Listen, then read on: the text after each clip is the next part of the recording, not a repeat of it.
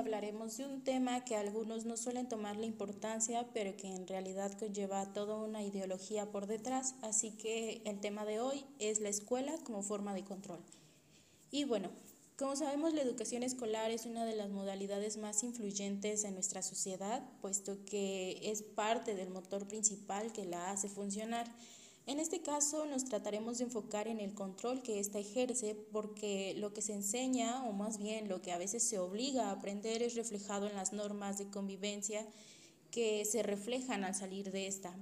Eh, igual tenemos, en, en una escuela tenemos a un maestro, a un director, que son los encargados de dirigir y vigilar que todas estas normas se cumplan, algo que Foucault llega a mencionar. Y para eso tenemos a nuestras compañeras que nos ayudarán a debatir un poco más sobre este tema. Bueno, muchas gracias.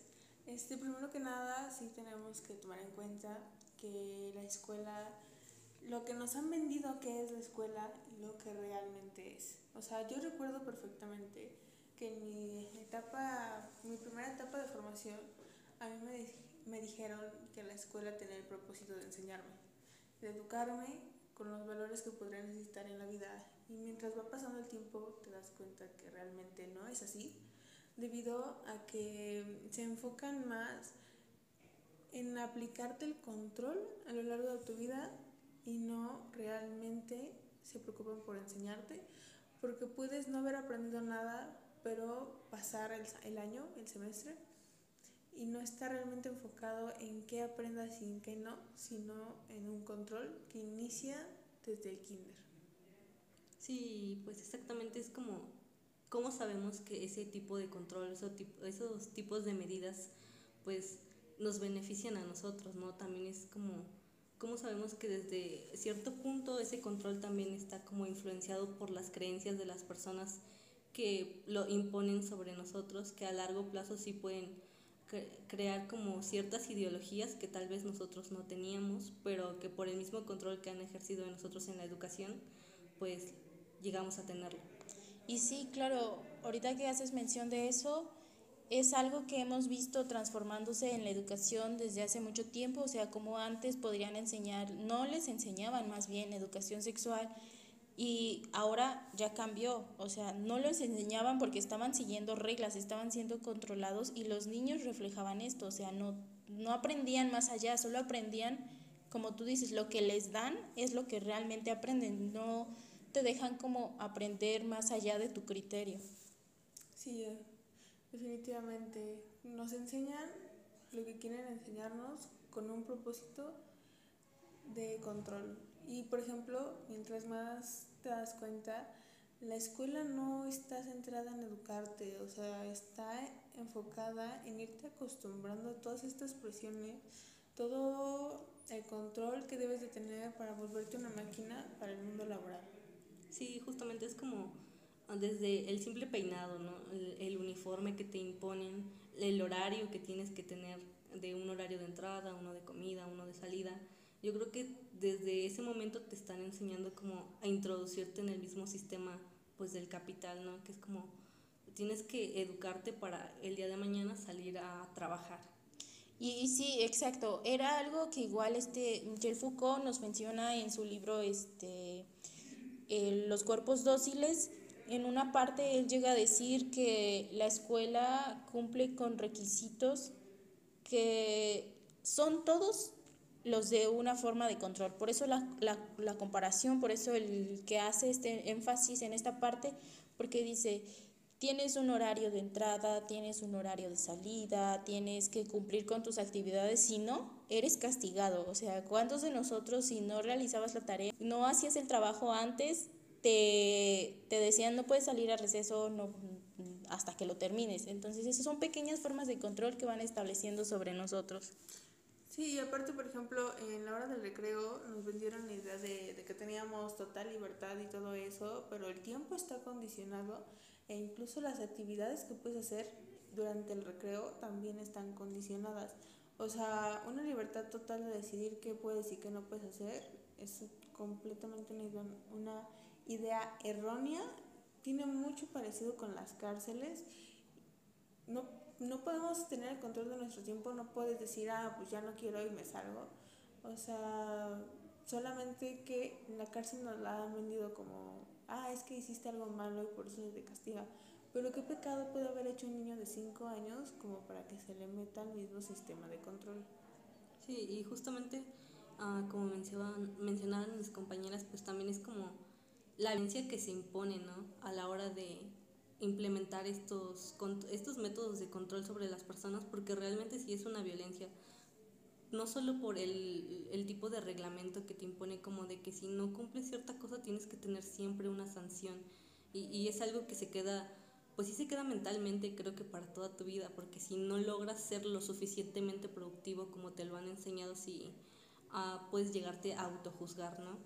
Sí, claro, y es como dices, una forma de control en la que ya no pasa solamente de agentes exteriores ejerciendo sobre ti, sino que ya después llega un punto en el que ese control lo empiezas a ejercer tú mismo por las ideologías que te han metido. Tú mismo empiezas a, a sobrecargarte, sobrepensar y, y te lleva a un nivel en el que, claro, nos hicieron pensar que el propósito de, de la escuela pues era la enseñanza, ¿no? Pero llega un momento en el que tú te presionas y como que dejas de aprender sino memorizar.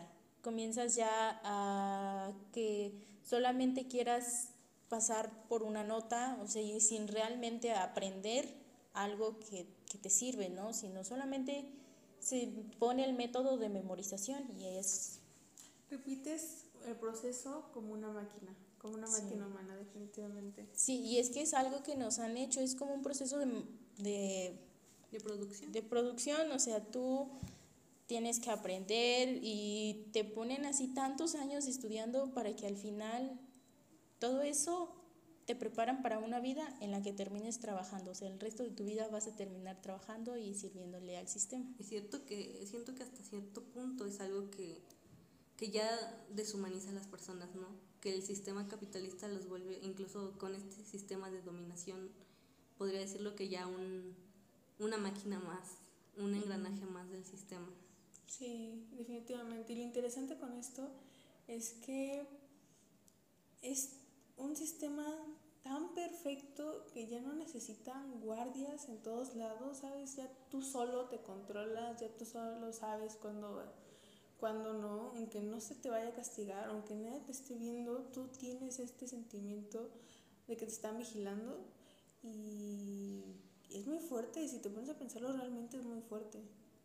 Sí, claro, porque, o sea, es este control de, de vigilancia o como Foucault ponía, eh, este sistema en el que ya no necesitas ser vigilado, ya existe un policía dentro de ti que te dice que está mal, que está bien, qué es lo que tienes que hacer. Y ya es un control automatizado, en el que ya no es necesario que un agente exterior lo ejerza sobre ti, sino que ya tú solo, sin darte cuenta, claro, tú solo ya lo tienes como dentro de ti, ya es algo que pasa sin que te des cuenta. Y, y también esto me recuerda pues a, a lo mismo, ¿no? Que, eh, que he vuelto a repetir, que es como de la imposición de la violencia, ¿no? Hasta qué grado se violentan a las personas que queda tan marcado dentro de su, pues, de su ser, ¿no? Que, que ya no es algo que mm, tú creas legítimamente que está mal o que está bien, simplemente es lo que te dijeron que es así y tal vez tú puedas tener dudas acerca de eso, pero no es que realmente puedas salir del mismo sistema en el que estás. Tal vez puedes tener una reflexión crítica acerca de, de cómo es tu productividad, pero realmente pues no vas a poder cambiar la gran cosa, ¿no? Por ejemplo, a mí personalmente, regresando directamente a la escuela, en secundaria yo tenía una maestra que no me quería aceptar los trabajos porque no contaban con el margen y el formato que ella ponía. O sea, no, no se fijaba en la información que sería lo equivalente a qué aprendiste y qué no aprendiste, ¿no? Sino más que estuviera dentro de las normas que ella quería para que calificara. Y si te pones a pensarlo, no, te no me calificaban a mí si aprendí o no, se ponían a ver qué tanto me controlaban y si no, había una sentencia de si no lo hacía. Sí, creo que también es como un medio como en el que te dan o un castigo o una gratificación también, ¿no? Sí, se te aplaude mucho como en el sentido de que, oh, pasaste de año, ya terminaste la carrera, o, o simplemente con el hecho de subir de grado, se te felicita como si lo que estuvieras haciendo fue, fuera como si hubieras aprendido, ¿no? Realmente cuando lo único que se busca es más bien que sigas el formato en el que todos ya están impuestos, ¿no? Es seguir en el molde en el que quieren que esté la escuela. Sí, claro, y, y ahorita que lo mencionan eso de, de que quieren que cumpla con su formato y si no, no, no lo pasan, es lo que realmente pasa en el sistema educativo que no dejan que las personas piensen desde su perspectiva crítica, o sea, como que no tienes una opinión propia, sino que más bien tienes que, como decía mi compañera, tienes que cumplir con esos estándares, eso, esa rúbrica que te ponen, y si cumpliste, lo tienes todo, pero y si no, o sea, te, te terminan castigando, como ella dice, y es cuando dejas de utilizar tu pensamiento crítico y comienzas a preocuparte más como por pasar, obtener la nota, cumplir con lo que te dicen y ya no empiezas a desarrollar esa crítica en, otras, en otros aspectos. Sí, siento que hasta cierto grado, no sé si ustedes lo han pensado, que es incluso como un movimiento de masa, ¿sabes? Es como, yo no quiero quedarme en cierto grado, yo también quiero estar incluido con los que van en mi grado, entonces como, ah, y también es como, no puedes criticar al sistema y decir que realmente como están, estás estudiando no te gusta, porque es como, ¿cómo vas a criticar algo en lo que todos están de acuerdo, sabes? Es como también un sentido de pertenencia que si tú no lo realizas, pues, pues no te puedes quedar afuera del sistema, tienes que estar adentro siempre. Y también como esta clase de presión, ¿no? Esto de castigos y recompensas. Socialmente, si tú dices, no, es que yo no quiero estar dentro de esto, de la escuela, del trabajo, se te juzga muy feo. O sea, yo creo que porque ya lo tenemos demasiado inserto, que es, no sé.